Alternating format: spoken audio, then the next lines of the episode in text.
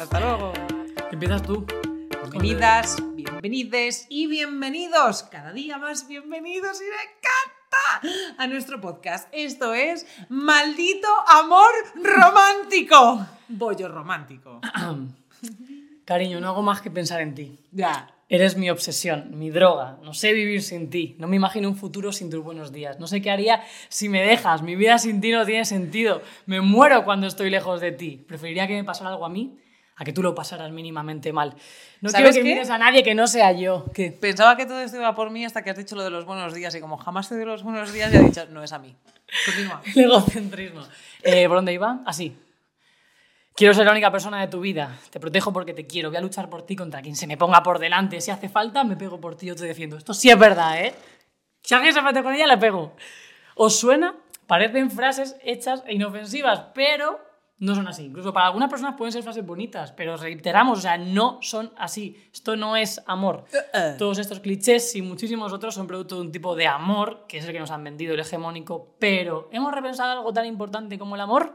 ¿Cómo es posible que en pleno siglo XXI, con mil avances, sigamos perpetuando el amor casi casi como en la Edad Media, así, más o menos? El mundo progresa, pero el concepto de amor se mantiene férreo, sin dar un paso atrás y en general siendo monógamo, tóxico, competitivo, machista y basado en que somos seres incompletos, ¿no? que cuando encontremos a la persona de nuestra vida que anda por el mundo es una sola, es cuando podremos alcanzar la, o sea, la felicidad y, y ser verdaderamente felices. Pues no, no es así. Luego, por otro lado, que esto es una parte del melón, pero es que luego viene la otra, tu mejor amiga, tu color preferido, tu plato favorito y la persona de tu vida. Todo está montado como si estuviésemos en una competición constante donde el premio es la conquista del corazón de esa persona, de esa única persona que es la persona de tu vida, que lo sepas. Una medalla de oro para quien lo consigue y todo lo demás, perdedores, los otros, los amantes, la gentuza. ¡Jatufa! Darle una vuelta a lo que el amor romántico nos ha vendido debería ser una asignatura casi obligatoria antes de meterse en cualquier relación para evitar caer en dinámicas tóxicas y dañinas o por lo menos para saber detectarlas. Y ya, si tú te quieres meter en ese jardín, amiga, pues bueno, hazlo pero sabiendo lo que es la relación. O sea, amiga, date cuenta. ¿Y dónde vas a acabar? Eso ¡En un es. psicólogo! Como poco. Un poco. Pretty Woman no es una historia de amor, tampoco Blancanieves, La Sirenita, Cenicienta, Tres metros sobre el cielo, Crepúsculo ni Pasión de Gavilanes.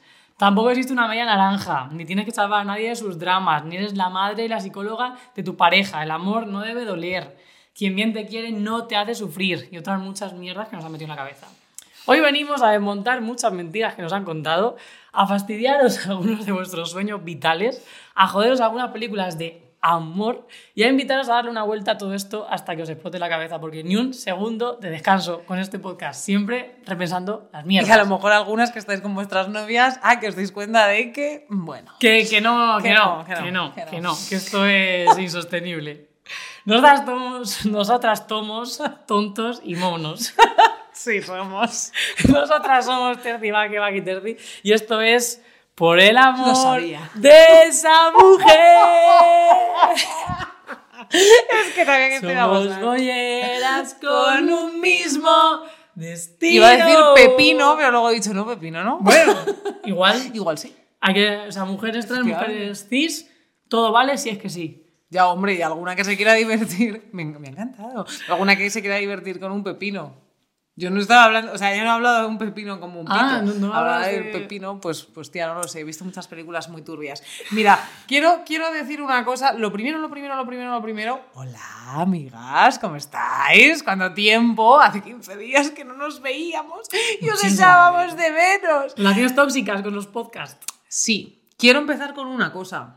Pues mm, El concepto que has dicho de la persona de tu vida. mientras acaricias la cola de ya le estaba acariciando, es que necesito tocar algo todo el rato, romper cosas y me has quitado los coleteros y ya qué hago. Bueno, la cosa es que eh, este episodio viene, creo que estamos de acuerdo, de- del de Boyogamias, que hablamos de Boyogamias y fue todo, ahora os lo contamos, nos enfadamos un poco, bueno, pues hubo como cosas y ya está, pero nos hizo repensar mucho.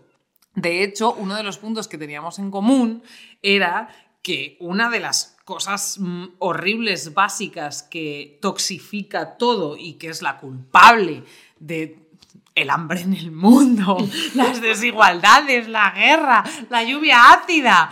Soy de la lluvia dorada. Y de, y de la lluvia dorada, bueno, depende a que cada uno lo que le guste, es eh, el concepto de la puta persona de tu vida. Qué, qué presión. con La eso. persona de tu vida eres tú, cariño, porque te vas a morir sola. y eso es así. Es- pero es cierto, es como que además ese concepto de la persona de tu vida y de todo lo que has dicho, que me ha parecido maravillosa intro, desde aquí te aplaudo, cariño. Muchas Muy gracias. buena. No se nota Te que has-. Y yo a ti. No se nota que la has escrito en 10 minutos ahí porque te he echado la bronca que te he dicho. Y la intro no la tengo. Pero muy bien, me ha gustado ese Mientras cocinabas y hablabas con Celia sobre quién hacía el guiso. Y el puré, yo haciendo puré, ¿qué le hago? Bueno, em, la cosa es que como que tenemos introducido ese concepto en el puto cerebro para que se nos olvide que la persona de nuestra vida somos nosotras. Ah. Y mm, en la mayoría de los casos, y en el amor romántico y tóxico, al final el nexo y el núcleo es que tú te dejas en todos los sentidos para que la otra persona sea feliz. Es que es esa mierda, tío. Es que, y eso que es Esa mierda. imposible que tú seas feliz con alguien si no estás bien contigo. Y que la otra persona sea feliz y tú no lo eres. Y si lo es, hostia, Isus. Totalmente, pero es que nos venden esa, esa historia también un poco a las mujeres más todavía, ¿no? Porque de hecho siempre se nos ha vendido como el, ay, tienes que entenderle, tienes que saber cómo es, tienes que adaptarte a sus gustos, tienes que hacerle feliz. Y al final se dan dinámicas de pareja donde una persona pierde su identidad y es que esto es real cuando en culturas, y, y no tan, o sea, no culturas que la gente dice, ah, esto es países subdesarrollados, no, no, no, cuando en países como Estados Unidos la piba pierde su apellido para acoger el del marido. O sea, es... Eso la gente puede decir, ah, exagerada, tal. No, no, es que es un reflejo de que pierdes tu absoluta identidad para adoptar la identidad de otra persona. pierdes bajo la este identidad de- amor. de, tu padre encima. porque es, como pasa la propiedad del Hombre. padre. Y en las bodas, ibas a decir Claro, sí, sí, sí, sí. Es que la, una boda es eso. O sea, cuando tú, el padre entrega a la novia al este y seguimos perpetuando esa mierda. Que eso es otra, ¿eh? Yo, hay un punto en que hay muchas tradiciones ligadas al amor que yo creo que estamos cayendo en el error de blanquearlas, cuando no hay que blanquearlas, lo que hay que hacer es saber que son machistas y si tú conscientemente quieres seguir perpetuándolas, hazlo. Pero eso es machista. Una prueba de virginidad a una mujer solamente es machista. Sí. Que tú por tu tradición Que quieres seguir haciéndolo. ya de por sí. Sí, pero O si, a mí si me dices, no, pero se lo hace a los dos. Puedo entender que es tóxico, pero no machista. Pero si sí, sí. solamente se lo haces a la chica, es machista. Entonces, que tú lo hagas porque quieres y tal, me parece bueno, perfecto, pero acepta que es machista. Igual que yo me depilo, yo me hago el láser, pero sé que es machista. Es una cosa que no me apetece deconstruir, el tema de la depilación, tengo otros melones que para mí son más importantes, pero no digo, no, yo me depilo porque me empodera. No, tío, yo me hago el láser y me duele y no me empodera, pero es un aro por el que decido pasar. Yo he aprendido vamos a encontrar- esas- perdón. ese blanquear, no, tío, que vamos a intentar no blanquear cosas que son machistas, simplemente si queremos seguir haciéndolo, pues seamos honestas con nosotras mismas y digamos, mira, pues sí, Mm. esto es tóxico, es machista, pero por mi tradición o por tal, lo voy a seguir haciendo. Pues ok, pero no me vendas la moto. Absolutamente. Yo he aprendido, solo quería puntualizar, a encontrar cierta erótica en el matojo. Lo dejo ahí. Es que a veces me gusta. No te es que al final... Como el olor fuerte me gusta. Pero va con el- Es verdad, me gusta. Yo estoy hablando que también de, de, de, pues de genitales, Celia, cariño. Pero a mí, por ejemplo, el olor de las axilas así un poquito sudadas, pues me Sí, gusta, no, sí. es que al final el Me gusta el olor de la gente, es que me gusta el olor de la gente y eso es una putada, porque el amor romántico también viene de te vuelve loca y muchas veces son feromonas y cositas Total. que te hacen en el cuerpo y en los sentidos y te dices, oh Dios mío, y vuelcas todas esas mierdas, todas esas inseguridades, todo ese aprendizaje patriarcal, romántico, tóxico, de mm, mm, mm, millones de, de- de- de hegemonías, así todas juntas y echas una bola en una persona que te pone cachonda y ya está. Sí, totalmente. Y luego que dentro del Sí, deseo hay mil... Ay, qué bonito. ¿Tienes Eso. deseo? Ya que has dicho deseo. Hola, se va a cumplir. Oh, Abola Es muchísimo. precioso así. Dale, amor. Eh, no sé qué te iba a decir, que, o sea, he perdido el hilo con la pestaña. Ya. Porque siempre, además, he visualizado cómo estaba volando. y me, me, me distraí. No, porque estábamos la hablando de eso, que tú en una... O ah, sea, las feromonas, vale. Sí, al final el decir- amor dices, oh Dios mío, me pone cachonda y te crees ya, es como, tiene que ser, tiene que ser, tiene que ser, quiero que sea la madre de mis hijos. Sí, sí, sí, sí, sí, tiene, o sea, sí tiene que ser. No, te iba a decir que el deseo al final va también variando, porque hemos visto muchas épocas de la historia donde el canon normativo era un tipo de cuerpos, donde estar blanca era eh, erótico porque los- quienes estaban morenos eran los esclavos que curraban en el campo, y, o sea, y eso, el deseo se va transformando. Y el tema, por ejemplo, de- del pelo... Y es clasista el Mm, deseo, ¿eh? sí, mazo, muchísimo de las cosas que más clasista. clasistas son. A mí el pelo, tía, no me genera ningún tipo de rechazo. En mí me depilo, pero fíjate, no sabría... O sea, tampoco me impide bajar a la piscina si tengo pelos en las piernas, ¿sabes? Ni nada de eso. En las axilas sí que intento llevarlas siempre depiladas, pero sé que es machista, tía. Ah, bueno, ¿qué también te voy a decir, yo le- eh, he aprendido a encontrarle cierto tipo de erótica y cierta, cierta, cierto gusto, pero sí es verdad que yo, por ejemplo, en mí misma no soy capaz y a mí el patriarcado no me deja ir ni con un pelito. O sea, Sí. vamos, por favor, yo ni Es verdad, pelo. tú, pa, eso eres más. Yo en cambio Cero. no, tía. Entre Ni en las piernas ni en ninguna parte. O sea, perdona, no, no, no, no, lo siento. Yo es que no, no, no, ni el bigote. O sea, yo tengo una compulsividad increíble y lo digo y lo admito. No soy, o sea, no puedo verme un pelo en el bigote, no puedo verme un pelo en la axila, no puedo verme un pelo en ningún sitio. Es que necesito quitármelo. Es como necesito, o sea, no lo sé, ser Sí, pero- femenina, por así decirlo. Claro, o sea, es un aro por el que pasamos. O sea, sabemos que es machista, pero bueno, igual dentro de cinco años lo hemos deconstruido y tal y cual, ¿sabes? De hecho, tía, yo no me parece desagradable para nada. Antes sí me lo parecía y El lo pelo, admito, sí. ¿eh? Ver pues, una chica, por ejemplo, con los pelos, mm, o sea, con las piernas llenas de pelos. En el metro mismamente, antes me hacía mm, sentir desagrado y ahora me hace sentir envidia. En plan de, jo, me Qué encantaría tener la mente tan abierta y mm, todos esos conceptos tan desarrollados en mi cabeza, ¿vale? Que de poder hacer eso. Pero es que no tengo la valentía de salir con pelos, tía. O de acostarme con alguien con el matojo. No puedo. Tú. Yo, llevándolo yo, no puedo. Que lo lleve ella, perfecto. Que lo lleve yo, es que no me vas a ver con el chocho peludo.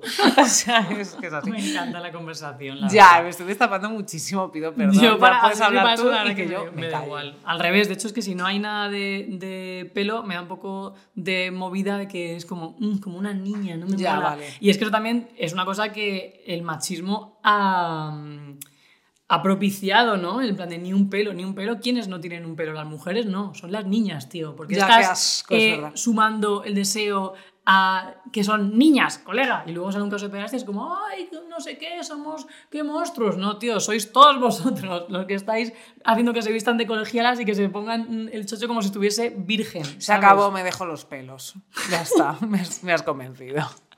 ¿Empezamos a meterle mano aquí al, al este o Métele mano. ¿Sí? A ver, yo quiero comentar varias cosas, pero prefiero que. ¿Vamos que- en orden o...? Venga, dale. Lo primero que está apuntado aquí es una cosa muy maravillosa que se suele dar en todo tipo de relaciones, entre las bolleras también, e incluso más, que son ciertas dinámicas de poder, como puede ser la novia madre o la novia psicóloga síndrome de la salvadora.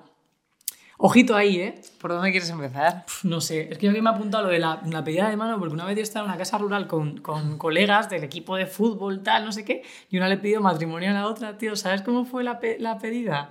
O sea, se arrodilló y le dijo, menganita, no sé qué, tal, ¿quieres ser mía y de nadie más? Ay, cariña, por favor. Pero es que la gente aplaudió, yo me No. quedé blanca. Y dijo ella, sí, y yo dije... "Ah". Yo estaba en plan de no puede ser. Y la gente romantizando eso. ¿Quieres ser mía? Y... No, dijo, quiero que seas mía y de nadie Es más. que no ¿Te eres ni de tu conmigo?". madre, Y tío. O es sea, como, me parece muy ¿cómo? fuerte. Y Pues además es que ni siquiera ¿eh? una relación abierta. o sea, es que. Es que Pero, tío, ¿qué- qué clase de pedida de mierda O es sea, que en una relación cerrada tampoco eres de la otra persona, por favor. O sea, ¿qué está pasando? ¿Qué está Quiero pasando? que seas mía y de nadie más. Yo ahí hago adiós. Eso muchas veces. Em, yo también eso me lo he tenido que cons- deconstruir, ¿eh? porque yo también he caído en, ya no solo en mía de persona, sino de decir, voy a ser un poco así, oye, esas tetitas, tuyas, ¿qué tuyas? ¿Qué tuyas? Son mis tetas, no son tus tetas. Puedes tocármelas, hacer lo que quieras, pero son mías. Las tetas son, Son mías. Pero es verdad, eso también lo tienes que aprender porque como que tienes esto en la cabeza, esa, esa mierda, pues es como volvemos al matrimonio, lo siento, pero es que me escandaliza el matrimonio. Lo llevar el anillo, tía, es como esa cosa que El te anillo, ata tío. a la otra persona en... ah, ah, ah. Pero y que es se que me ahogo, me ahogo. Pero tronca, y que se llame esposa, es mi esposa. Una esposa es algo que te esposa. Sí. Y aún así, también te digo una cosa. eh, yo, mira, vamos a aprovechar esto. Yo tengo un problema eh, con eso. Tengo varios, tengo muchísimos problemas. esto. Algunos hasta con nombres propios. Tengo muchos problemas, pero eh, con lo de esposa, tú siempre me dices eso, pero yo trato de decir esposa porque decir la mujer de. me- me- Tampoco, es horrible. Se me rompe el feminismo por dentro. No soy capaz de decir, es mi, cuando dicen es mi mujer y cuando le dice una tía, es como, como que tu mujer. O sea, A mujer, crea- mujeres sí. somos todas, eso es lo primero. Me ¿Vale? Entonces, claro, o sea, a mí me genera mucho rechazo. Entonces, no os caséis. Otro episodio más para deciros que no os caséis nunca. Caséis. Ya está. Tía, yo estuve un. Es que claro, ni un día de descanso en esta cabeza. Nunca. Una, un día pensando y dije, tío, es que a mí realmente la palabra novia, el concepto no me representa. Entonces voy a intentar inventarme una palabra para llamar a esa persona con lo que yo quiero ir de la mano en la vida o caminando al lado de ella. Pareja, Pero, tía. ya, pero o sea, como que el imaginario colectivo que se me venía a la cabeza no me representaba. Entonces dije, Vale. es que era como, como una especie de no binarismo del amor. En plan de ni soltera ni emparejada, tiene que haber una palabra que lo describa y. describa Compañera. esa- claro, o sea, pero compañera me suena más a colega. Entonces, Ya. No sé, no sé. Mi amicha especial. Claro, es que no sé qué palabra A mí es que me gusta pareja, yo siempre digo pareja. Ya, pero o sea, yo pienso en el- lo que me imagino cuando me viene a la mente la palabra pareja y digo, "Mm, es algo como más especial. Tía, ¿sabes qué pasa? Que le das muchísimas vueltas demasiado a, A todo. O sea, ese, es el problema, porque en realidad no es tan grave. Me parece mucho más grave lo que dices tú de las dinámicas del poder, mucho más graves, y que en la novia madre barra psicóloga barra síndrome de la salvadora, mm, mm, etc., hemos caído todas, unas en una y otras en otra, y además es como que te complementas siempre con la que tiene un trauma eh, que es antónimo al tuyo, ¿no? Es- En plan de, eh, yo tengo síndrome de la salvadora, siempre te vas a ir con una que tenga síndrome de la hija. eh, Claro. O del hijo, de, vamos a ver, depende de los, del, del género de cada cual. Igual que lo de la novia madre, siempre te vas- o sea, perdón, con lo de la novia psicóloga, siempre te vas a ir con una pesada. La novia madre, paz, mm. que no sabe gestionar sus mierdas y se las tienes que gestionar toda ella y luego te deja sola porque no te va a apoyar en la gestión de absolutamente nada. Rencorosa sí soy, ya lo sabéis. No, pero tío, es que siempre pasa, como que al final ¿Cuál es eh, el se tuyo? justifica. ¿Cuál, es- que- ¿Cuál ha sido tu rol más recurrente? No lo sé. Me pillas. Esto no estaba planeado. No sé, no sabría, no sabría decirlo. Igual eh, la novia empanada, ¿sabes? Que, o sea, va a su puto rollo y a lo mejor es como. ¿Sabes, ¿sabes lo que va a pasar muchas veces, tía? ¿Sabes lo que va a pasar muchas veces? Que yo pienso que en el mood que estoy yo está la otra persona. Y entonces normalizo o naturalizo situaciones que igual no. Vale. Me pasó una vez que estaba con una chica como. Yo estaba en, en mood poliamoroso como total y libertad y relaciones abiertas y todo eso. Y yo creía que el mundo hablaba mi idioma. Y entonces yo estaba liándome recurrentemente con una chica. Y ella yo creo que no era ni poliamorosa ni nada, era monógama y ya está. Entonces me preguntó, ay, ¿qué vas a hacer este sábado? Y yo, pues nada, este sábado me voy de viaje a no sé dónde, que tengo ahí una follamiga y bueno, pues vamos, hemos quedado para follar y no sé qué y tal. Y nada, me ha pasado el fin de allí súper bien, ¿tú qué vas a hacer? Claro, y de repente se le cambió la cara y hizo nada. Y dije, ¿qué pasa? O sea, noto como cierta tensión, ¿sabes? Digo, oye, ¿te está bien? ¿Pasa algo? Nada. No, no, no, nada, nada. O sea, como una calma tensa. Y digo, ¿le pasa algo? Y a la semana así me lo dijo en plan de tía, o sea, me dejaste puto planchada cuando me dijiste eso. Y, Y por yo- eso hay que hablar, hay que hablar Claro, las tío, y era como, joder, no quise, no tenía mala intención de hacer daño, pero claro, es verdad que eso en una persona que tiene otro, otra perspectiva u otro marco sentimental, pues fue una hostia. Y es como, Uf. eso me pasa muchas veces, que Ay, que el, mundo, pobre. que el mundo, pues eso, está en, mi mood y, y a veces no, entonces, pues no sé si hay un- una dinámica que se llame así, la novia empanada, ¿sabes? No, Pero no creo. lo podemos patentar. Ya. No lo sé. eh, con el tema de las dinámicas de poder, tía, es que no sé esto si, si lo dijiste tú, si lo dijo Celia o si lo dijiste en el podcast del otro día de Penny, como que si siempre das con un arquetipo de persona, de Penny. igual no es porque... eh, o sea, la culpa no es todo el rato de ella. Es que de de- ex a eso locas, venía cuando me locas, preguntaste, locas. ¿tú qué, cuál eres? Ahora Claro. sí. No, no, y lo pienso totalmente y lo hablamos en la buena turra, bueno, lo hablé yo en la buena turra con, con Penny, que ya, pues Penny, invítanos a las dos, hija, bueno, lo dejo caer.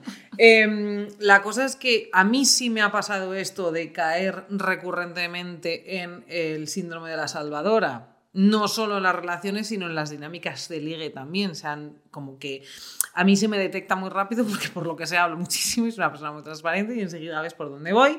No soy retorcida, pues enseguida ves por dónde voy. Y el caso es que soy un corderito. es horrible. Soy la diana de todos los isus de la gente, porque además soy altamente manipulable y fácilmente manipulable y eso es un problema porque al final acabo, he acabado estoy intentando dejar de acabar en relaciones que, y me ha costado muchísimo, creo que es lo que más me ha costado, darme cuenta de que yo estaba cayendo en ser la novia salvadora, la madre, la psicóloga, la que te limpia las babas, los mocos, el toto y te hace la comida y te hace la cama y se preocupa por ti más que tú misma, porque tú eres tan dejada que pasas de ti, de mí y de absolutamente todo, pagar las facturas, pagar los alquileres, todo yo, todo yo, y sobre todo la gestión emocional, que es lo más jodido de estos casos en el momento en el que yo me di cuenta de que estaba pasando algo y que yo repetía, repetía, repetía, fue en el momento en el que me senté en, un diván y le dije al psicólogo, amigo, me he dado cuenta, ¿sabes? Me pasa esto. Me pasa esto. Y yo era consciente que me pasaba eso a mí. Porque yo no le dije, me, está, me están haciendo esto, le dije, me pasa algo, me pasa algo a mí y no estoy bien y no consigo estar bien. Y cuando estoy bien siempre caigo en otra relación así. Y de hecho me vino muy bien mm, estar varios años sin absolutamente nada de pareja. Eh, pocos rolletes tuve, de hecho, hubo uno de los que tuve que me di cuenta de que estaba yo ejerciendo una movida bastante mm. tóxica. ¿eh? Que dije, uy, y era en un rollo, ¿sabes? Sí. Y bueno, que yo también he sido tóxica a mis parejas y he sido parte de, la toxicidad de ambas. Lo que pasa que sí que es verdad que llevaban unas últimas y las he tenido hasta hace bien poco de decir, hostia puta, yo puedo tener ciertas dinámicas, pero estoy cayendo en eso y, estoy dejando que haya perversas narcisistas que me destruyan. Es que la movida, tía, de ir a terapia es que hace que te des cuenta de ciertas cosas y que cuando tú eres consciente de eso puedas pararlo. Es decir, si y lo decimos siempre, porque si no, al final este síndrome, la salvadora, siempre está justificando las mierdas de su pareja, en plan de, no, es que tiene muchos problemas. Ya, tío, pero es que al final, quienes nos hemos trabajado, quienes hemos ido al psicólogo, es para lidiar con la gente que no quiere trabajarse sus problemas. Entonces es como, vale, a mí me parece genial que tenga muchos problemas, me parece genial que te controle porque se hace lo que lo solucione. O sea, lo que no puedes hacer es tú estás todo el rato adaptándote a las mierdas de la cabeza de la otra persona y que la otra persona no quiere hacer nada, y que no quiere arreglarlo. A lo que me refiero también con que te afecta muchas veces porque la otra persona no te cuidas, que ese síndrome de la salvadora no siempre va con gente que tiene muchos problemas, sino que no sabe gestionar. Porque yo he estado con gente, También, bueno, pues que estoy, lo digo porque, bueno, ya está. Eh, yo he estado con X personas que no tenían ningún problema, no habían sufrido pérdidas familiares, no, habían no, no tenían una movida económica inestable, tenían donde caerse muertas y lo tenían todo fácil, demasiado fácil, de hecho, tan fácil que yo soy una persona que tú lo sabes que fácil no lo he tenido, no lo tengo y por lo que sea creo que no lo va a tener nunca, eh, porque tía, yo tengo muchas movidas, pues, sí, sí, pues, no, de todo. y que esas personas en concreto no, lo primero, tuviese yo que consolarlas porque no sabían gestionar las cosas que me pasaban a mí y que tenían que gestionar sola y en las que nadie me apoyaba en absoluto. Y eso, que eh, se hiciese todo un mundo y es gente con la que, como tú sabes manejarlo todo, tú sabes enfrentarte a todo y tú eres fuerte porque desde que eres así, muy pequeña, has, has, tenido que por narices para sobrevivir, enfrentarte a unas situaciones muy hartas.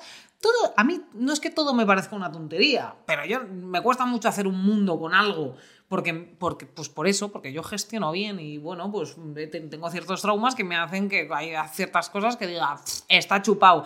Pero esa gente se aprovecha de eso para que sea un mundo incluso decidir dónde colocan la silla en el salón. Hmm. Es que, tía, cuando en las pelis o en las historias vemos eh, historias o romances y cosas así de gente que viene de mundos distintos, los referentes lo romantizan y al revés, yo creo que tiene mucho más trabajo detrás porque tienes que tener muchísima empatía para entender los problemas de la otra parte y que la otra parte también pueda entender los tuyos. O sea, si tú vienes de un, por ejemplo, un entorno súper desfavorecido donde la única solución para las mujeres es la prostitución para poder salir adelante y das con alguien que todo lo contrario, ha tenido una vida súper eh, privilegiada, tal y cual, si no hay una empatía por, por todas las partes, se van a generar dinámicas de mierda, porque al final hay realidades súper, súper, súper dispares, súper jodidas y, súper muy poco empática. Claro, tía, entonces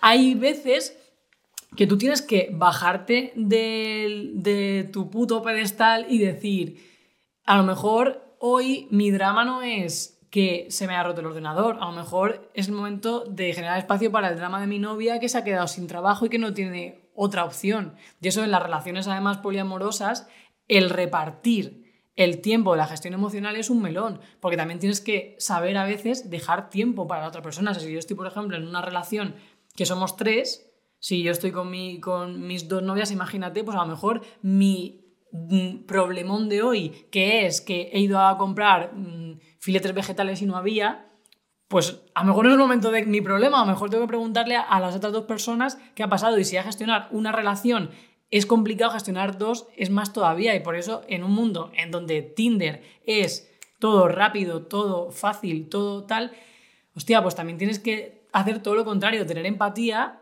y decir, ¿qué pasa, tío? O sea, porque a lo mejor mi pareja ha tenido un día de mierda y es su momento. Y no puede ser que seas y también por eso hemos dicho millones de veces, bueno, es que atrás.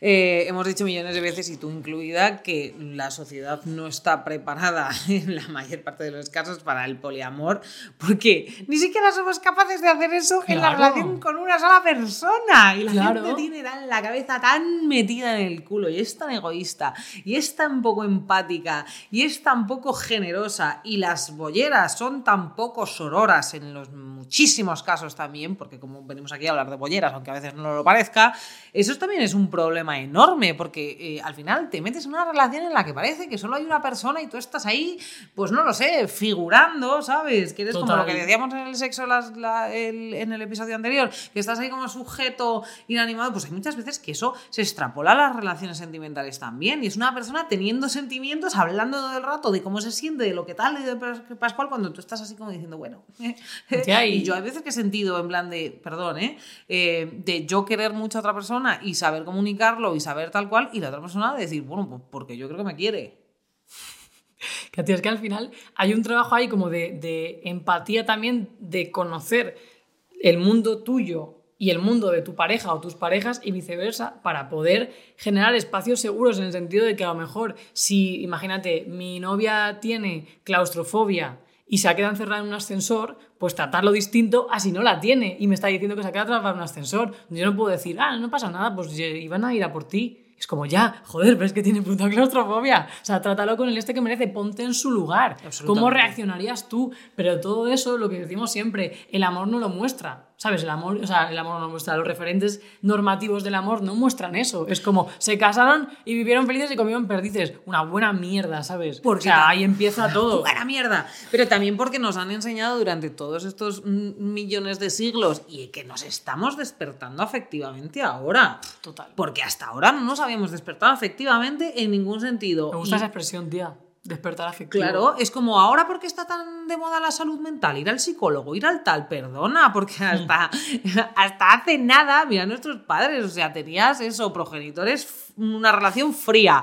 Eh, estaban deseando que encontrases a un muchacho para irte a casarte con él y hasta luego, Lucas. Y repetir patrón, repetir patrón, repetir patrón. No había cuidados afectivos en ningún sentido. Tú te casabas con alguien porque te tenías que casar, te tenías que comprar una puta lavadora, que ahora hablamos de lo de la puta lavadora, y, y ya está, y seguir y procrear y se acabó. Y ahora que ya no está eso ahí, y que el fin del mundo está muy cerca, estamos empezando a preocuparnos por esa movida. Y si lo piensas, las relaciones, el romanticismo y todo lo que hemos visto en las películas, hemos leído durante siglos y siglos y siglos, ha sido él. El amor tiene un objeto y un sujeto. El que hmm. está enamorado del sujeto del, del amor, normalmente, por lo que sea, el hombre ama, la mujer recibe ese amor. Ya está. Y las historias, de hecho, ¿por qué las historias de amor terminan cuando se besan? No hemos aprendido lo que es el amor. Exactamente, o cuando se casan, o pero ya también te voy a decir, o sea, esas películas se casaban en plan de me enamoro de ti, te persigo por el monte y nos casamos cuando consigo, pero ya está. Y el amor no es eso, el amor, bueno, Haneke tiene una película que se llama Amor que es preciosa. Me encanta, de dos personas mayores, pues tienes que ver, tienes que ver el amor de Haneke. La cosa es ¿No que... 30 minutos? Qué Ya vamos 30 tío, minutos, tía. Bueno, pues este puede durar un poco más porque hay muchos melones. Pero la movida del despertar afectivo precisamente es que tanto en relaciones poliamorosas como monoamorosas, como contigo mismo, como con tu familia, como con Sí. tus amigos, como con tus animales, por favor, también, y con tus plantas que están vivas, es la empatía. A mí cuando me preguntan por qué se dan tan bien las plantas, porque yo las escucho, porque yo las miro, porque yo las leo, porque sé lo que necesitan. Qué suerte, tía, porque yo no sé, o sea... Pues no a lo tengo- no mejor es que la, la novia, la novia empanada eres también la madre empanada de los esto. Pero tú con un perro eres capaz. Sí, sí, sí. Pues cariño. De hecho, con mis mejor es que perritos, eres- antes de que necesiten algo, yo creo que ya lo sé, en plan de, ¿te va a apetecer? Pues que te eres abrace? capaz con todo. Y esto no es una cuestión de. Depende de tu personalidad. No, tío, esto es una cosa que se desarrolla. Es que la empatía debería ser la mayor cualidad de alguien a valorar. Es decir, cuando. O sea, ojalá que llegue un mundo, un futuro, antes de que se acabe el mundo, donde lo que más se valore es en plan, de en vez de decir qué guapa es o qué simpática, más, más, decir qué empática es, tío. Porque al final es la cualidad que mejor le viene a una relación. Totalmente, a mí me encanta. O sea, la empatía y el cerebro creo que es lo que más me gusta de la gente. Es que, ojo, ¿eh? Y, coño, es verdad, mucho más que. O sea, a mí, el- yo os lo he dicho millones de veces, el cuerpo es una cosa que, bueno, me puedo fijar como todo el mundo y yo veo cuando alguien está súper apretadísima y es muy guapa, pero, joder, la conexión era el chispazo ese que te da el. Mm. el- eso, esa empatía. Es como, que hay muchísimos tipos de- de Y no estamos hablando exactamente, también es verdad que no estamos hablando de relación espejo, esa de le gustan los perros, a mí también le gusta y a mí también le gusta no sé cuándo. No, no, no, no, es cuando sientes que esa persona está en la misma sintonía que tú, ve la vida como tú, siente las cosas, no como tú, porque nadie sentimos igual, pero como que, ¿sabes? Le da importancia a, a- a lo que hay en tu cabeza. Claro, total, es que lo que, lo que acabas de decir, Tipos de- de deseos, le claro. gustan los perros y a mí también tal, es que como además nos han enseñado que la persona de tu vida tiene que ser la que colme todos tus deseos, es como la, o sea, toda la presión, Y ¿sabes? que sea igual que tú le gusta Claro. todo igual que tú. O sea, si a mi pareja no le gusta lo que me gusta a mí, entonces ya mal. O sea, si yo le propongo un planazo venir a entrenar y me dice no me apetece, es como, "Ah, me está fallando. A veces no para gente que es un gusta". drama eso, Sí, ¿eh? tía, pero a mí me parece totalmente. O sea, no absurdo, sino igual me parece un poco arcaico. Hombre, es patriarcal absoluto. Los señores, vamos a tomarnos una copa mientras las tontas esas hablan en la cocina. O sea, perdona. Uf, no puedo con esas mierdas. O ay, me tengo Los que buscar exactamente chicas. que mi esposa se lleve bien con las de mis amigos porque así cuando vayamos al fútbol o a hacer no sé cuántas al bar ellas tengan cosas con las que entretenerse. O sea, basta ya o nos vamos al eh, vamos a, a la casa de campo este fin de semana, pero vamos en parejas. Ese, ese rollo que hacen algunos y algunas heteros de se van a una casa rural y está por un lado las chicas en una mesa comiendo, ellos haciendo la puta barbacoa y me cago los putos muertos. Que lo que me gusta a mí hacer barbacoa, yo siempre llego y digo, ¿qué la hago yo? Ay, qué suerte. Hombre, claro, me flipa hacer la Eso barbacoa mola. y ya está, y Pero- las patatas fritas y todo. Guau, es que conforme estás Me gusta hablando, cocinar. Me viene a la mente el rollo de las gemenovias, que al final yo creo que es el reflejo, o sea, pero gemenovia real, ¿vale? No como la coñida que tenemos, sino cuando Sí, no físico, no físico. son la misma persona en todo. Y cuando le sobreentiende el tema Pax, tío, yo odio, yo siempre, siempre, siempre, siempre cuando me dicen vienes es como lo diferencio del venís. ¿Por qué? Porque que no es lo mismo, en tío. plural. O sea, una- cada persona tiene que tener su espacio. Y no porque yo tenga a mi novia, me creo que sus amigos son míos, su familia es mía. No, tío, es su espacio que está compartiendo conmigo. Pero no puede ser que si yo voy a cualquier sitio se dé por hecho que viene, o si un amigo me cuenta a mí una cosa, yo se la cuento. Es como, no, tío, somos entes distintos. A mí somos eso de seres me gusta mucho. Claro, tío, es que al final, si tú me cuentas a mí una cosa, o se la cuentas a ti lo que sea, Yo lo ¿por qué tengo yo que decir, sabes? O sea, Y si tú me preguntas algo y yo te lo cuento, luego Celia... me- uy, bueno, Pues ya lo hemos dicho. Sí, Celia me lo pregunta, esas Es son novias. tío, Pero es verdad, Celia me lo pregunta y dices que pues ya está, o sea, mm, lo has hablado con Bach, es como sí, yo hay muchas cosas que hablo contigo que mm, Celia no tiene ni puta idea y me parece maravilloso, es No, que y al tiene que revés, así. tía, si tú hablas de cosas, es que no hay por qué da- dar por hecho. Claro. Yo Y prefiero además- preguntarlo, o no, pero dar por hecho, tía, porque yo si te invito a ti, a lo mejor me apetece quedar contigo para contarte una cosa Total. y que vengas tú con tu pareja, que me cae maravillosamente bien, que, que es una tía impresionante, pero es que igual me apetece simplemente hablar contigo. Que mi amiga eres tú. Ya, pero es porque la gente, eh, esa, esa, esa palabra tan tóxica que es el nosotros. es que lo odio. tía, pero es para todo. O sea, no odio la palabra nosotros. Odio eh, que tengamos tan metido en la cabeza que cuando es tu pareja Y mira, esto me viene muy bien. Es tu pareja, ya es un pack. Y ya es, a partir de ahora, todo es así, como lo de vivir juntas. ¿Por Buah, tío, es qué? que te lo iba a decir de un ejemplo Vale, te va a encantar, pues, ya verás. ¿A dónde este vino? vale, de, de- ¿qué vino de lo de las boyogamias? Cuando yo subí ese maravilloso vídeo para que todavía me siguen llamando puta, eh, de lo de la eso. lavadora, que yo dije, yo no quiero vivir con mi pareja, a lo mejor lo acabo haciendo inevitablemente, pero también te digo, eh, con todo muy pensadito, pero no quiero compartir una lavadora, no quiero, o sea, compartir bienes capitales, no quiero estar pendiente de la otra persona siempre, que si no estoy enamorada, que si no tengo corazón, que cómo puedo decir eso, que nunca he sentido amor, te seguro que sí, algunas veces Total. ojalá no hubiese sentido amor, claro que me he enamorado muchísimo, precisamente por eso he acabado entendiendo, que no digo que sea la verdad, es mi verdad. He acabado entendiendo que no somos un pack, que no somos indivisibles, que no nos deberíamos necesitar para nada, que estamos ahí, o sea, lo sano es estar ahí para absolutamente todo, pero lo capital es lo de menos. Vivir juntas es lo de menos. Compartir todo es lo de menos. Y a lo mejor suena un poco egoísta, pero es que son mis cosas. No, pero O sea, tía, yo te dejo mi coche o te dejo mi lavadora, pero es mío. Pero es tuyo, además, que es un mundo capitalista. Primero, que es la llave de la libertad y la independencia. Es decir, tener tu independencia económica y material en un mundo capitalista es que es fundamental. Y luego que mm, nos han enseñado que si no haces todo con tu pareja, ya no te quieres. Si te vas de vacaciones, por ejemplo, separadas, Ya.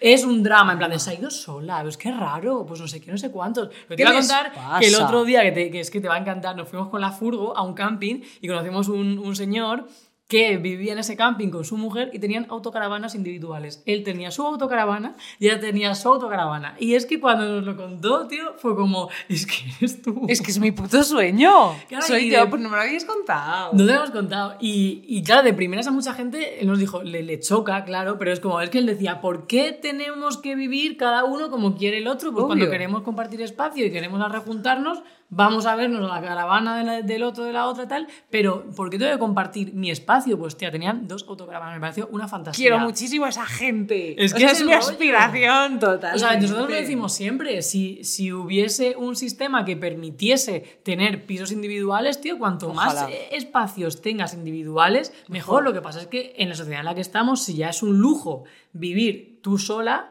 si ya es un lujo no compartir piso, como para meterte en decir, tengo pareja y nos vamos a ir cada una a un alquiler. Por eso digo inviable. que irremediablemente yo, pues mira, acabaré viviendo con alguien. Pues es que puede ser, es muy probable, pero no va a ser porque yo quiera, va a ser porque lo necesite. Y, pero de todas formas, mira, la segunda reflexión ni la da esto. Yo creo que también ese, ese concepto de hay que compartirlo todo, porque la gente al final no estaba hablando de la lavadora. Estaba hablando de todo y me decían, entonces, ¿qué? Solo lo bueno, solo acostarse es tu folla amiga. Y es como, no. O sea, No, tío. yo comparto muchísimas más cosas y sobre todo tiempo. Y lo que más calidad, valoro, además. exacto, lo que más valoro con una persona es compartir mi tiempo y compartir el hablar y compartir hacer cosas tal. Cuando no me apetece, porque a mí hay días que no me apetece ver a nadie, no me apetece estar con nadie, no me apetece hablar, no me apetece, o sea, me apetece estar conmigo sola, ver una película, comerme una pizza así y tocarme. Y se acabó. Y no tener a nadie cerca. Y aunque me venga a dar mimitos, es que no me apetece que me toques, Tía, me apetece eh, que me Pero hables. qué puto fuerte es que, además, esto que lo acabas de decir, las parejas donde se pican sin su pareja se tocan.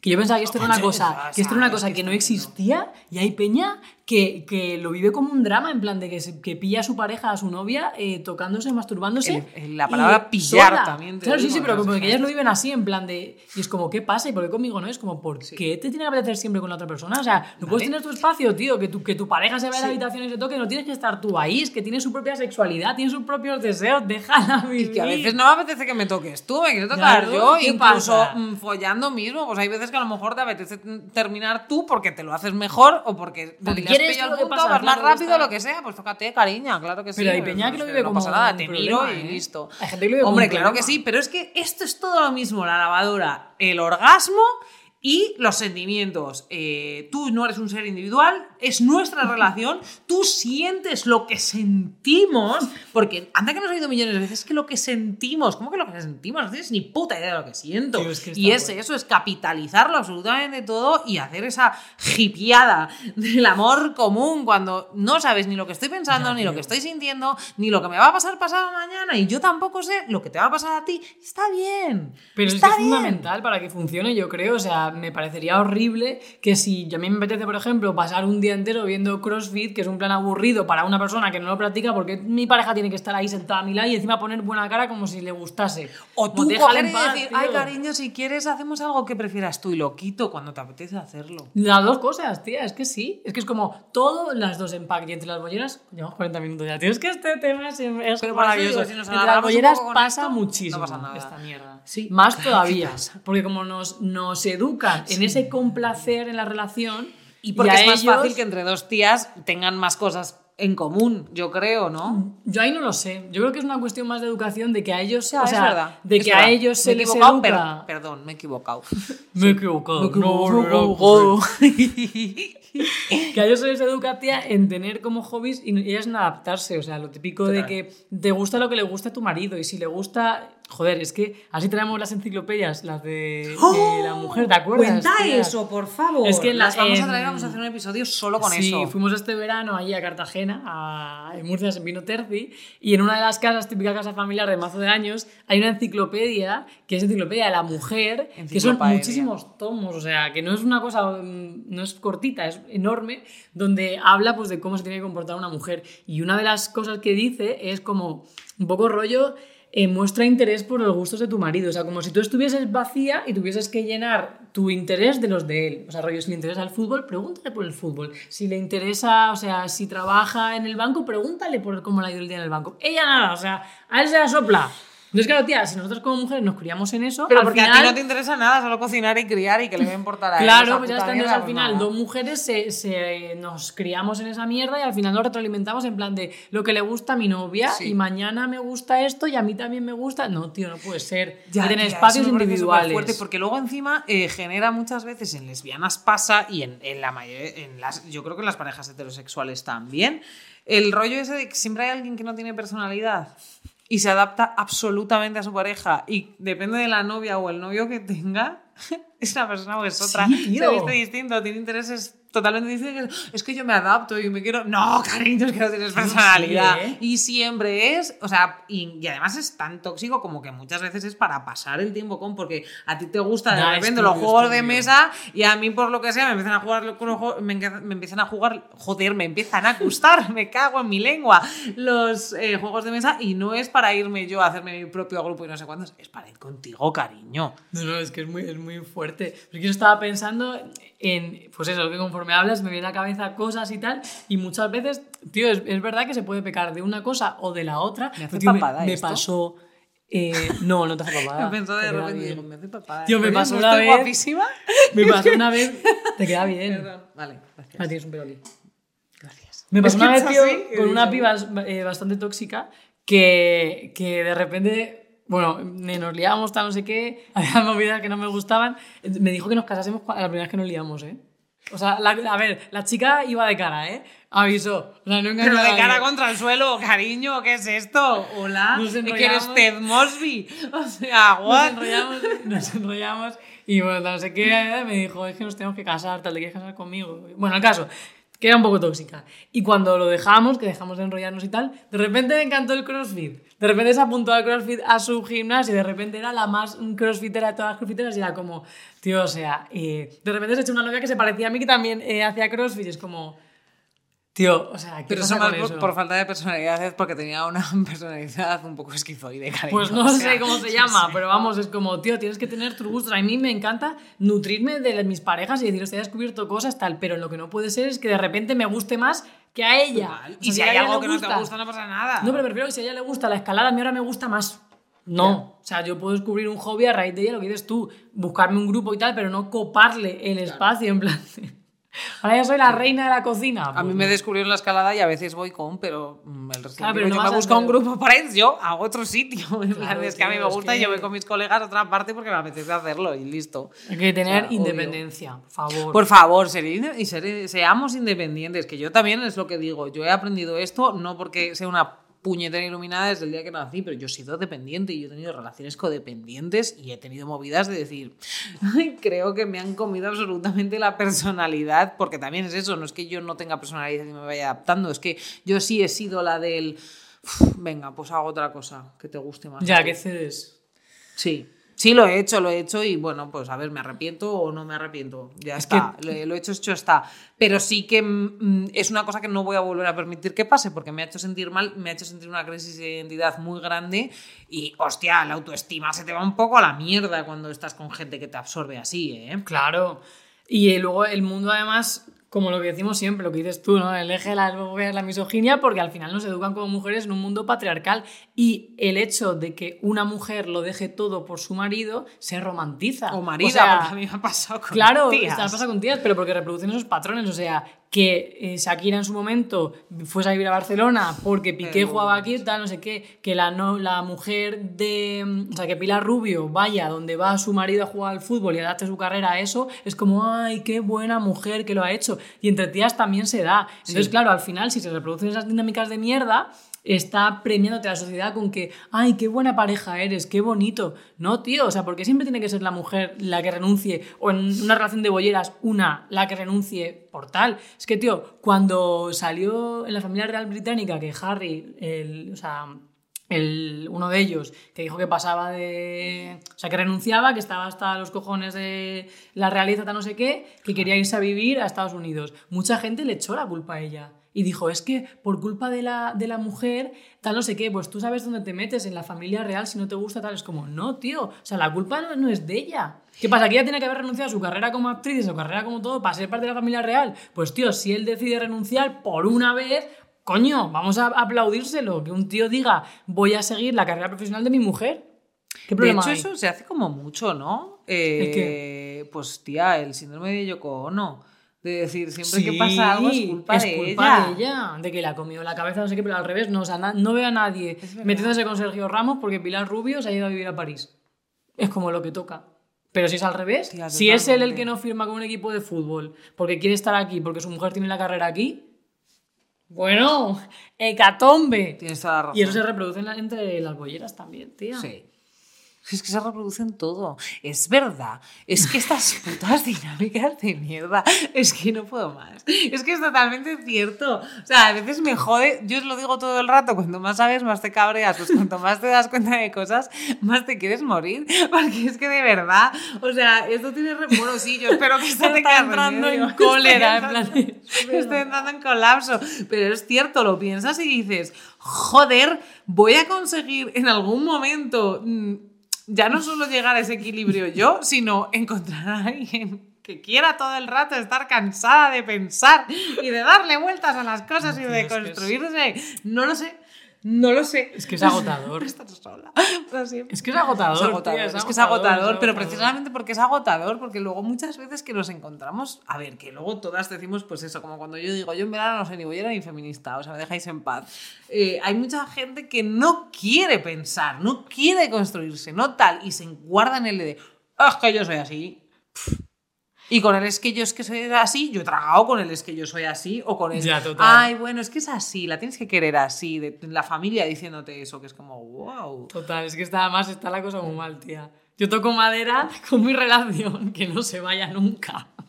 Porque tengo mucha suerte. Porque es que es complicado, tía. Es que encontrar a alguien con quien todo esto se lo replantee y que no vea bonito decir, ay, ojalá te pegues por mí. Y que te ayude a replantearte, porque mira, pues eso que lo has dicho al principio, lo de que, que, te pegues por mí. Eso a mí me lo dijo una novia, ¿eh? Ya, ya. Me encantaría Cuéntalo, cuéntalo. La verdad que estoy dejando aquí todas mis. Bueno, no voy a ser yo la única que deja aquí sus mierdas. Que esté aquí todo el día, bla, bla, bla, bla, bla, y tú qué. Claro, pero es lo que dices, tío, porque al final, ¿por qué das con esos perfiles? Pues porque a lo mejor él les hay que empezar a, a moverlo un poquito y decir esta, estas dinámicas no molan. Sí, de hecho, a nosotras en, el, en lo de la buena turra, muchos comentarios que habían en plan de, bueno, ahora es culpa nuestra. Es que no es una cuestión de culpa, es una cuestión de protégete. Si te estamos diciendo que como no es culpa tuya, que te des cuenta de que te están haciendo eso y te protejas. Claro, y que si una chica te lías con ella y ese mismo día te pide matrimonio, pues están enseñando tus cartas, sal de ahí O te dice igual que no te tal. pegues. Claro, no, no, sí, sí, a mí me lo dijo como, en plan de, pero además como muy tomando algo, rollo, jo, pues a mí la verdad que si de repente voy por la calle y un tío me mira lo que sea, a mí me pondría muchísimo que te encararas con él y tal. Y fue como, eh, what, ¿sabes? O sea, Como la gente que le gusta que te pongas celosa. ya, tío, esas mierdas, ¿sabes? Entonces yo, claro, yo la, la miré en plan de, no sé, también yo era bastante o sea, tampoco vas muy peque, pero bueno, como que eran de las primeras relaciones, tal. Es verdad que estaba muy basada en el sexo esa relación. Entonces, claro, se reproducían dinámicas que luego tacatá Ya. y tiquití. 50 minutos llevamos. Bueno, Lo digo porque, porque sale Celia haciéndolo con la mano, no porque esté aquí, te imaginas. Que Cállate lo hago- y sigue. Que lo hago de manera mágica, en plan, de, llevamos 50 minutos. Sería no, eso, tía, que, que es verdad que, que luego esas relaciones te enganchan mucho por el sexo. Pero también se puede follar muy bien con gente que esté sana mental. sí. Ay, me gusta eso. También puedes follar bien con gente que esté sana mental. No Sí. queremos ser capacitistas, ¿eh? Es que cada cosa que digo luego lo pienso. No, hemos dicho sana mental y emocionalmente, no tiene nada que ver, Sí, esto sí, no es sí, así. De todas formas, lo que dices tú de... de- Nos, de- hemos, de- nos dejamos muchos puntos, pero es que va a haber parte es que quiero hablar, sí, va a haber parte de eso y a lo mejor tres. Eh, lo de lo del el follar y todas estas cosas. Em, qué difícil. lo- es que quiero hablar de este punto porque lo has puesto aquí, diferencia entre el amor y la obsesión. Es que cuando hay un enganche sexual, tronca... Dale, dale. A ver. Pues que hay que diferenciarlo. Hay que diferenciar porque muchas veces em, esto que en las relaciones no normativas o no monógamas se conoce como ENR, energía nueva relación, que es cuando llega alguien y de repente es como, ¡buah! Te encanta, te flipa todo lo que hace, te parece increíble, romantizas, pues eso, las aficiones que tiene, lo que sabe, lo guapa que es, lo lista, tal, no sé qué.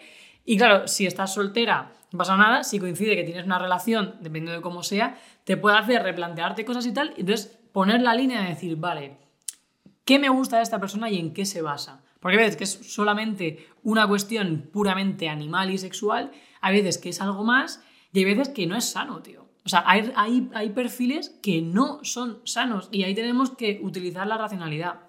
Tía, yo que veo, la, esto se lo tengo que decir, porque yo que veo la isla de las tentaciones, porque me gusta. Y muchas veces veo las dinámicas que hay de, parejas y todo eso y, y ves las relaciones tóxicas tal. Y hay una cosa que se repite muchas veces que es lo hice porque lo sentía, ¿no? Y eso es como que justifica todo. Y está mal visto el frenarte tú racionalmente y decir, eh, no, esto no. Es el tema de los límites. A mí me costó muchísimo entender que los límites son sanos. Y de hecho, Celia, me- o sea, esto lo hablé con ella muchas veces y ella lo decía, es que un límite no es malo. O sea, que a mí me apetezca salir hoy de fiesta y no lo haga porque mañana tengo que trabajar, no es malo, es poner en la balanza y decir, ¿qué me compensa más? ¿Pegarme una borrachera y, y perder un trabajo o no? O sea, ponerle racionalidad a tu vida no es malo. Y en la isla de las tentaciones siempre es todo en plan de, lo sentía y lo hice. Tío, es que si yo sintiese todo lo, lo- o sea, si yo hiciese todo lo que siento, mejor me tomaría 15 tabletas de, de Nestlé todos los días. Pero es que me tengo que poner cabeza y decir, no.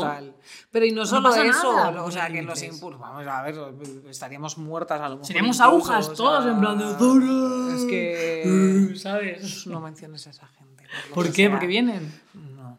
Eh, vale, te lo compro, pero yo que soy de Límites, ¿eh? No estar ¿eh? con el freno de mano echado, que es diferente. Vale, bien. Pues es que yo soy más de tener el freno de mano echado. A ver, mm, te quiero decir, si ves que estás todo el rato con el de mano ¿Cuál es la diferencia entre ser poner- cauta y poner límites a Vamos a poner mano? límites de hombres heterosexuales. Si tú estás con el motor arrancado y la marcha metida, si estás con el mano todo el rato, el motor se va a romper. Otra cosa es que, ¿Eso qué quiere decir? pues que a lo mejor si tú estás Es que no en entiendo una- esos- esas cosas. Pues que si tú Mira estás que en una- conduzco, pero no lo he entendido. Si hay una persona que todo el rato eh, te encanta, te gusta, etc, etc, etc, y es recíproco, pues tú igual tienes que abordar la situación y no decir, bueno, me contengo, me contengo, me contengo, porque igual te está dando información. O sea, yo ha habido veces Sí, pero hay muchos factores. que he estado en relaciones que no me han hecho feliz y me he dado cuenta por mil cosas, porque a lo mejor he estado de vacaciones un mes sola y he dicho, hostia, es que una cosa es que no la eché de menos, pero si estoy más a gusto que con ella, igual es revelador. Qué duro. Es que hay, hay veces tío, que pasa eso y que dices, es que no es, no es. O sea, no es mezclar cosas, pero hay situaciones en la vida que dices, uff, o menos mal que, que se ha ido. ¿Sabes? O sea, como que dices, ¿qué pasa ahí? ¿Sabes? Igual es señal de que esto no funciona. Entonces, si ahí a lo mejor esa revelación te viene por otra persona, pues tía, igual tienes que planteártelo, pero, o sea, poner límites guay, pero reprimir todo el rato es como la peña que reprime su homosexualidad porque no quiere hacerle frente, al fin y al cabo. Bueno, es un símil un poco con pinzas, pero te lo puedo comprar. Sí, lo que pasa que, a ver, que yo no, vamos a ver, que no voy con el freno de mano de por sí, lo que pasa que sí que es verdad que como eh, eh, me he dejado llevar tanto por, por el sentimiento y por el nervio en el estómago y por el tal, me he equivocado mucho y se me ha ido la puñetera olla mucho, entonces ahora sí que es verdad que estoy aprendiendo a balancear, balancear, balancear Claro, sí. eh, todo eso. Y es verdad que yo no lo no racionalizo todo. Y de hecho, bueno, pues cuando me gusta mucho una persona, no me pongo a pensar por qué me gusta y es por esto. Y entonces, no, pero es que tal. Pero lo que me refería en el Boyogami es de esa distancia de seguridad. Yo sí que intento dejar una distancia de seguridad. Lo que pasa es que hay puta gente que no te deja, macho, porque tiene un puto imán. Y a mí eso me parece muy peligroso. Y me, por eso hay veces que echas el freno de mano porque dices, uff, es que es un puto huracán, que es que, me, que, es que me absorbe y me tira así de la ropa hacia ella y es, es una puta movida y a mí eso me da mm, pánico y, y no lo sé, hay muchas veces que, eh, o sea, tirarse así porque lo sientes, Es que hay que conocerse. a mí me da miedo. Porque yo, por ejemplo, imagínate que yo tuviese una relación cerrada y hay una chica que me parece súper atractiva y me dice, ¿te vienes de festival a dormir a mi tienda de campaña? Pues digo, no. No, porque probablemente estamos poniendo todo el escenario bonito para que pase algo. ¿Qué es lo que pasa en la puta isla de las tentaciones? Que te Es que encanta. en una casa eh, aislada que parece que estás de festival todo el rato, te meten a gente y hacen que se te nuble la cabeza y que te metan energía nueva relación todo el rato. Claro, entonces juegan con eso. Ya es cuando tienes que decir, ¿Me quiero ver en esta situación? No. ¿Quiero tener una situación incómoda? No. ¿Me compensa más mantener mi relación cerrada, monógama? Sí. Pero poner en la balanza. Si tu relación no te hace feliz y estás mejor cuando ella está en Londres y tú en California, pues igual dices, pues no, Ya. pues no quiero. Bueno, Esto- entonces eliges de quién te enamoras y no. Muchas cositas que como se nos ha No. quedado aquí en el tintero, vamos a hacer una segunda parte. Sí, porque la parte de la exclusividad, por ejemplo, la que tenía aquí puesto el segundo punto, es que no ha dado tiempo. Ya. Pues si quieres puedes empezar. No, es que esto es la, esto es la Vale, pues vamos a hacer Mira, una nos dice cosa. Celia que de Celia Amor de- romántico de ninguna de las maneras. sí, hombre. exacto, con si puedes elegir enamorarte o no, eh, sobre exclusividad en el amor permitida con tal. Vamos a hablar de eso de energía de, nueva relación, que a mí me parece interesantísimo, y hay que decirlo. Es un Sí. tema que se lo he escuchado y me parece interesantísimo, y muchas cositas más. Porque Nosotras somos eso. es no, iba a decir, se nos ha acabado el tiempo Ah. y es que me duele. Creo que es el episodio de los episodios que más me ha dolido el que se nos acabe el tiempo. Ya, tío, es pesadas guay. y tenéis más cosas que hacer aparte de escucharnos a nosotros. Ahora todas rayadas con vuestras relaciones. ¿eh? Esto es una fábrica de problemas Sí, este sí. podcast. Y como de todas formas, esto sí que lo voy a decir, no me mandéis audios, no me mandéis audios, que luego me hace mucha gracia porque la gente me un chocho así y me dice, como a Terci no le gustan los audios, le mando un tocho. Bueno, bueno, tenemos dirección de email, está en el link, en el link del, de Instagram. Eh, no, pero que si tienen algún tipo de, mm, no lo sé, como de, de intríngulis o de cosas que quieran que, con- que, que no, que nosotras no hemos visto esa perspectiva o que contemplemos o que hablemos, que nos manden algún mensajito y que nos digan, oye, molaría sacar esta perspectiva en Amor Romántico 2. Vale, también se puede hacer eso en Spotify, podemos poner la pregunta. Y Pues rellenáis. contestad, que no está mal que interactuéis un poco con el Spotify. la bronca. No he echado la bronca. He dicho no estaría mal. ¿Eh, perras? Dadle al botoncito de seguir. Dadle a la campanita para que os avise cuando subimos un nuevo episodio. Martes sí, martes no, a las 8 de la mañana. Y que nada, que nos sigáis escuchando, que nos sigáis en redes sociales, que compartáis nuestros vídeos si estáis de acuerdo y nos insultéis si no lo estáis. Os queremos muchísimo, os amamos muchísimo. Arroba maldito bollodrama. ¡Mua! thing. You know what I mean?